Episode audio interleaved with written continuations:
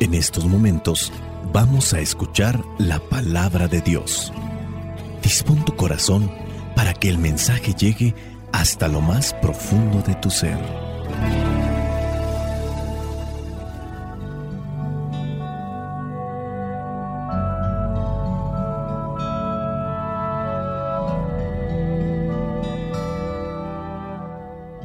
El Evangelio que la iglesia nos presenta en esta fiesta de San Lorenzo, diácono y mártir, corresponde a Juan, capítulo 12, versículos del 24 al 26.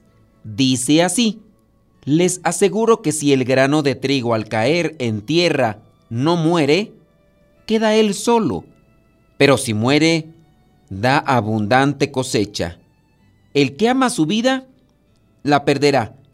Pero el que desprecia su vida en este mundo, la conservará para la vida eterna. Si alguno quiere servirme, que me siga.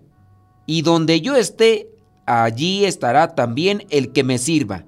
Si alguno me sirve, mi Padre lo honrará. Palabra de Dios. Te alabamos, Señor.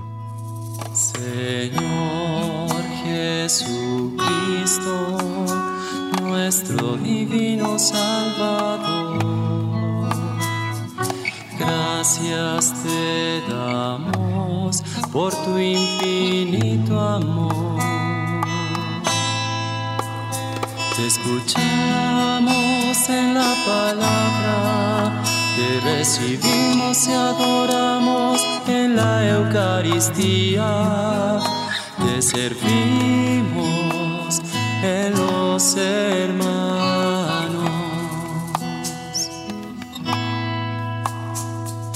Que seamos misioneros como lo quieres tú, enseñando a los hombres el fuego de tu amor.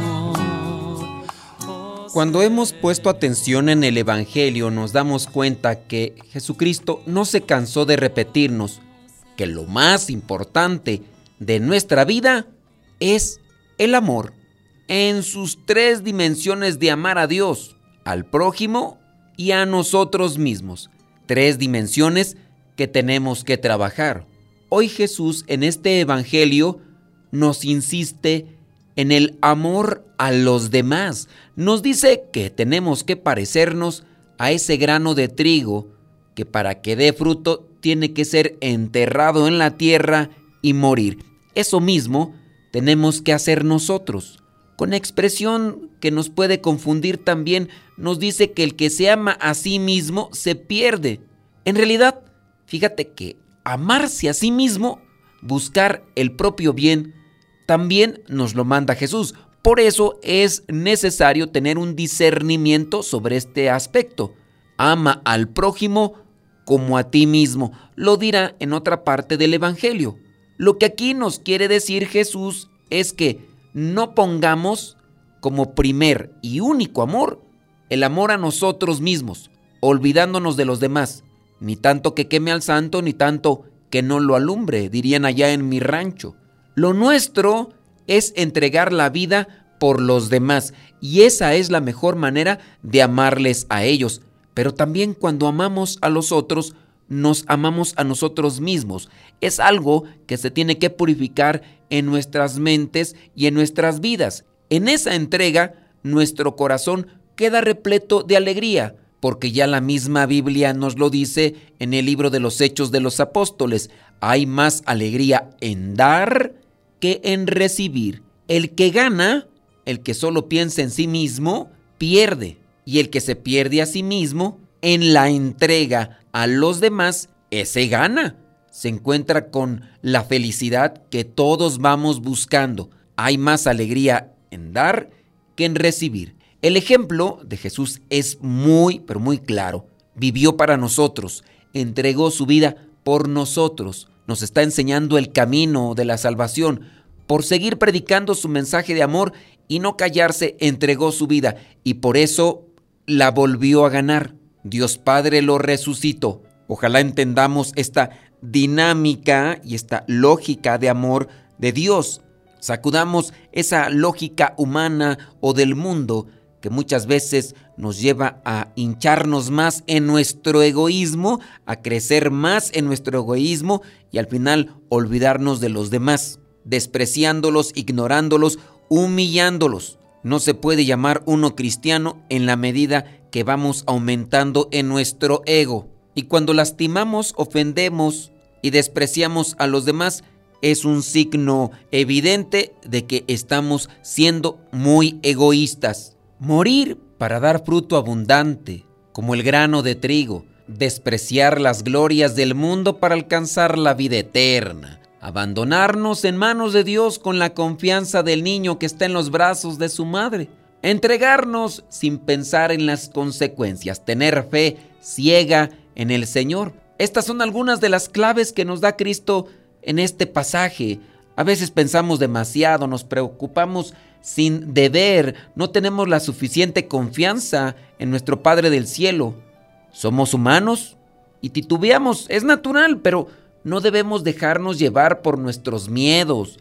Tenemos que esforzarnos en fijar la vista en el madero de la cruz, ver el ejemplo de entrega absoluta que nos da Jesús y seguir sus pasos. En el Evangelio de hoy Jesús una vez más nos marca el camino a seguir. Debemos estar dispuestos a ello, como lo estuvieron también los apóstoles y tantos santos a lo largo de la historia. San Lorenzo en esta fiesta es un claro ejemplo. Llegó a ser mártir. ¿Y qué significa la palabra mártir? Testigo. Testigo de la presencia del amor de Cristo en este mundo. Su corazón permaneció fiel a la palabra y su recompensa es la gloria del cielo. En plena persecución de los cristianos en la Roma del siglo III, San Lorenzo supo dar testimonio de fe, de amor a Jesús, de fidelidad al Evangelio y hoy le seguimos recordando como ejemplo de entrega y sacrificio. Él fue como el grano que cae en la tierra, muere y da fruto abundante. La iglesia para eso presenta a los santos, para tener una referencia de entrega, de fidelidad, de amor a Cristo, fijando siempre la esperanza en lo que es la vida futura, lo que viene después de esta vida temporal, esta vida que se acaba y que después vendrá la que no se acaba. Solo disfrutamos de la vida si la entregamos. El que reserva la vida para sí la pierde, el que la entrega por amor la gana. Se trata de vivir el amor, la entrega a Dios y a los demás. Ya lo dirá también el mismo Cristo en el Evangelio. No tengan miedo a los que matan el cuerpo, más bien ténganle miedo al que mata el alma y la lleva al infierno. En el versículo 24 dice, les aseguro que si el grano de trigo al caer en tierra no muere, queda él solo. Parece que a nadie le gusta morir. Pero aquí Jesús nos dice que si no morimos, no damos fruto, que solo cuando se es capaz de morir a sí mismo es cuando daremos fruto. Ya que hay que morir, hay que morir aquello que no nos permite dar fruto bueno, porque hay cosas en la vida que tenemos que da fruto amargo. Por ejemplo, eres impaciente. ¿Por qué eres impaciente? A lo mejor eres un tanto soberbio, a lo mejor eres un tanto orgulloso. Hay que morir entonces al orgullo, hay que morir entonces a la soberbia. Eres impulsivo, eres altanero, eres envidioso. Hay muchas de esas cosas a las que tenemos que morir. En otros casos también tenemos que morir a lo que vendrían a ser los resentimientos. Somos demasiado rencorosos pues hay que morir esos resentimientos. ¿Y cómo podemos morir? Buscando también la humildad en nuestras vidas. No darle tantas vueltas a lo que ya pasó, a lo que sucedió hace mucho tiempo, porque darle vueltas en la actualidad, en el presente, no se revoca el pasado ni se cambia. Hay que morir a muchas de estas cosas malas que nos están afectando en la actualidad somos ambiciosos, avariciosos, también tenemos que morir incluso a esos gustos o pasiones desordenadas queremos dar buen fruto en la vida y nos estamos llenando de imágenes, de ideas, estamos rodeándonos de personas que nos están contaminando. Quieres que te vaya bien en tu matrimonio, pero no dejas de estar con aquellas personas o con aquellos grupos que solo te están contaminando. ¿Cuántas personas saben que, por ejemplo, en el celular están teniendo contacto con alguien más que está afectando su relación matrimonial? Y quizá a lo mejor son personas que están ahí relacionadas con las cosas de Dios y les dicen a los demás, recen por mí, hagan oración por mí, pero esa persona no muere o no acaba con aquellas pasiones desordenadas, con aquellas pasiones egoístas que está teniendo con otras personas a través del celular. Actualmente muchas familias están siendo destrozadas, aniquiladas, porque no somos capaces de morir a nuestro egoísmo, a nuestro orgullo, a nuestra soberbia.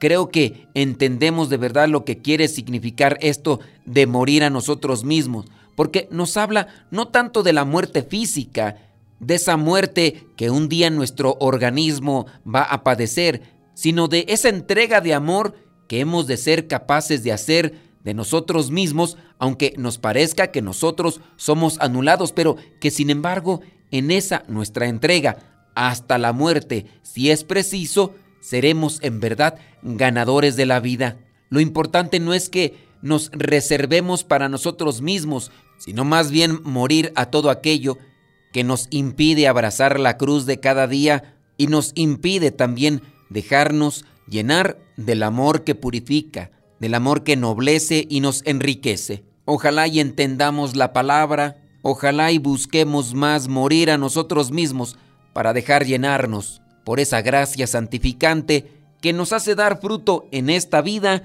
y que nos da esperanza de poder estar un día ante la presencia de Dios. Espíritu Santo, fuente de luz, ilumínanos. Espíritu Santo, fuente de luz, llénanos de tu amor. La bendición de Dios Todopoderoso, Padre, Hijo y Espíritu Santo, descienda sobre cada uno de ustedes y les acompañe siempre. Soy el Padre Modesto Lule, de los misioneros servidores de la palabra. Vayamos a vivir el Evangelio. Lámpara es tu palabra para mis pasos, luz en mi sendero. Lámpara es tu palabra para mis pasos, luz en mi sendero. Luz, tu palabra es la luz.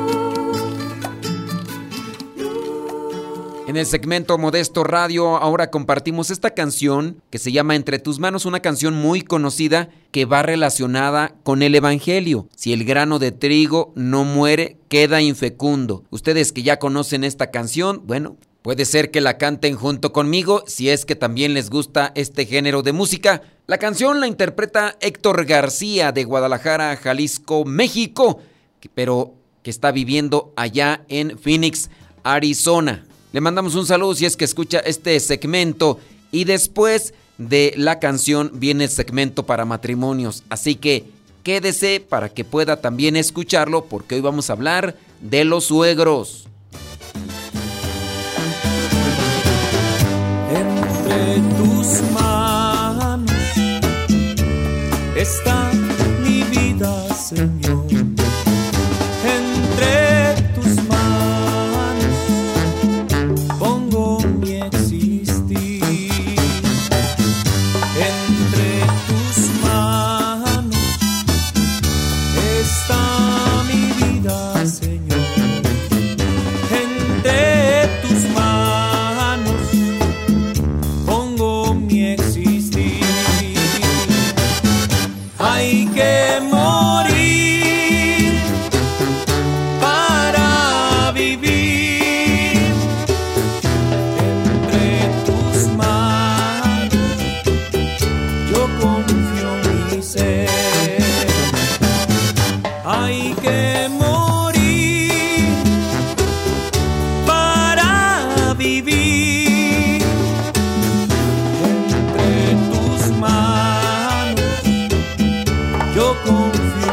Say.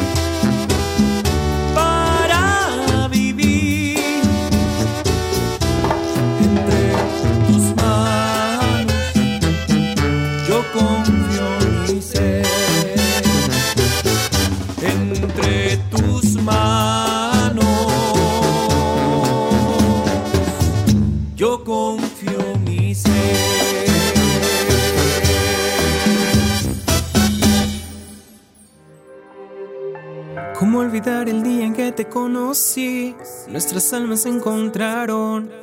Una bella amistad se convirtió en amor. No cabe duda que fue Dios quien nos unió. Desde aquel día no dejo de pensar en ti. Cada detalle tuyo me cautiva.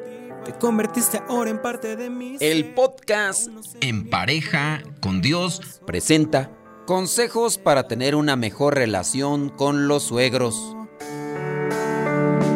Hoy Dios nuestras vidas y nos da su bendición. La relación con los suegros es tan importante que hasta se escriben artículos sobre cómo recibir a los suegros con estilo. Muchas personas tienen la dicha de ver a sus suegros como unos segundos padres. Muchos, no todos.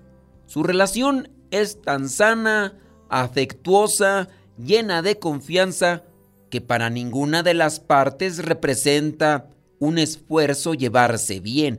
Lastimosamente, a otros les sucede todo lo contrario.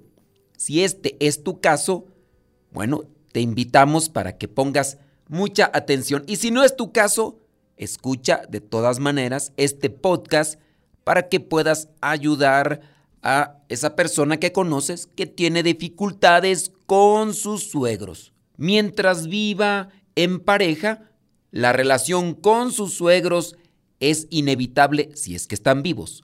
Son los padres de la persona que usted ama, que usted eligió y por lo tanto estarán presentes para siempre en su vida, le guste o no.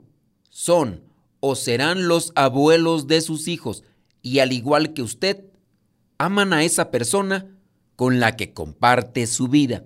Es por eso que procurar llevarse bien es primordial y en este caso va a beneficiar la relación en pareja. Te compartimos algunos consejos que pueden servirte para llevarte bien con tus suegros. Número uno, respetar. Como papás del cónyuge, los suegros merecen respeto. De presentarse una situación difícil con su familia política, antes de actuar de manera inapropiada, se debe pensar en pro del amor hacia la pareja. Es necesario cuidar las palabras en momentos de enojo, porque maltratando a los suegros indirectamente se hiere al esposo o a la esposa, según el caso.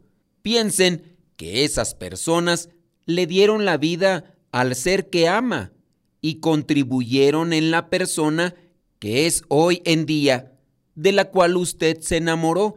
Por lo tanto, les debe agradecimiento y respeto. Número 2. No hacer o dejar de hacer lo que le parezca por solamente complacerlos. Tener una relación cordial con los suegros no significa agradarles en todo. Es importante ser usted mismo, actuar con autenticidad y ganarse su respeto. Las decisiones se toman en pareja. Se escuchan ciertamente sugerencias y consejos, pero al final es usted y su compañero o compañera los que deciden qué es mejor para sus vidas y para sus familias. Número 3. comunicarse con su pareja. Es sumamente importante la comunicación clara con la pareja, con el cónyuge, ya que solucionar problemas en pareja fortalece el amor. Si alguna actitud o comportamiento de sus suegros le agobia, cuéntele, dígale con amor eso que le incomoda a su pareja. Muchas veces la pareja puede interceder por ustedes y lograr que la situación se mejore. En ocasiones se pueden arreglar las cosas. En ocasiones solamente es cuestión de tener paciencia. Es preferible que algunos temas sean tratados directamente entre ustedes y sus padres y no entre ustedes y los suegros. Pero cuidado, esto no quiere decir que su pareja va a solucionarle sus problemas, como si usted fuera un adolescente, ni que va a poner a su pareja entre la espada y la pared. La idea aquí es buscar conciliación y no más conflictos. Número 4. No hablar mal de ellos. Por más enojado que esté o enojada, no se exprese de forma negativa de sus suegros con su cónyuge y mucho menos ante otras personas. En algún momento sus comentarios podrían llegar a oídos de su pareja y traer problemas a su matrimonio. Si necesita consejo de otros, pídalo. Pero cuidado con lo que dice y a quién se lo dice. Recuerde que a nadie le gusta que ataquen a sus papás. Número 5 mantener distancia. De ser posible, es bueno vivir a una distancia prudente de sus suegros, donde no se invada la privacidad de cada quien. Casado, casa quiere. Número 6. Valorar lo bueno. No se enfoque en los aspectos negativos de sus suegros. Valore sus cualidades y virtudes. Dedique más tiempo a pensar en lo bueno y preste menos atención a lo malo. Sea objetivo, no sea de los que andan buscando siempre la basura y las cosas malas. Busque lo bueno. Número 7. Si al hablar no has de agradar, lo mejor es callar. Cuide de sus comentarios. Si son necesarios para corregir una situación, hay que hacerlos. Si no, mejor guardar silencio. Número 8. No interferir. En algunas ocasiones sucede que es su pareja quien tiene problemas con los padres. De ser así, manténgase al margen. No complique más la situación interfiriendo usted. Padres e hijos se arreglan más fácil. Suegros y yernos guardan más rencor y es más difícil perdonar. Así que si tu pareja tiene problemas con sus papás, no le eches más leña al fuego. No porque sea tu pareja te tienes que poner del lado de él. A veces son cosas que se traen de hace mucho tiempo y el contexto de lo sucedido tú no lo tienes muy claro. Siguiente consejo, porque ya no me acuerdo ni en cuál voy. Establecer límites. El día que contrajo matrimonio, se comprometió a dejar a su padre y a su madre para ser uno solo con su pareja. A raíz de eso, su rol más importante es el de esposo o esposa y no el de hijo. Esto quiere decir que sus fuerzas deben estar enfocadas en construir un hogar de acuerdo a las convicciones como matrimonio. Establezca límites para que sus padres y suegros comprendan y respeten su privacidad. Quizás poner en práctica todas estas recomendaciones sea todo un reto para usted. Sin embargo, no hacerlo es introducir un Dios ajeno en el matrimonio, Piense en los beneficios que puede traer a su vida matrimonial mejorar la relación con su familia política. Cuando usted se casó, también se unió a la familia de su pareja. Trate de acomodar muy bien su relación con ellos. Es más, le aseguro que usted mismo se sentirá mejor. Hágale intento, esfuércese. En la medida que usted esté bien con los demás, los que le siguen estarán felices. Busquen la oración meditación y reflexión de la palabra de Dios para que ustedes puedan tener un camino más iluminado en su matrimonio. Acérquense a los sacramentos, acérquense a un guía espiritual, obedezca y sea constante en los buenos consejos. Y recuerde que para llegar a la santidad en matrimonio, se llega mejor en pareja con Dios. Cada uno con su propia historia, con sus defectos y virtudes, distintos sueños pero mismo ideal, inmensamente amarnos por la eternidad. Desde aquel día no dejo de pensar en ti, cada detalle tuyo me cautiva, te convertiste ahora en parte de mi ser, aún no sé muy bien qué fue lo que pasó, solo sé que yo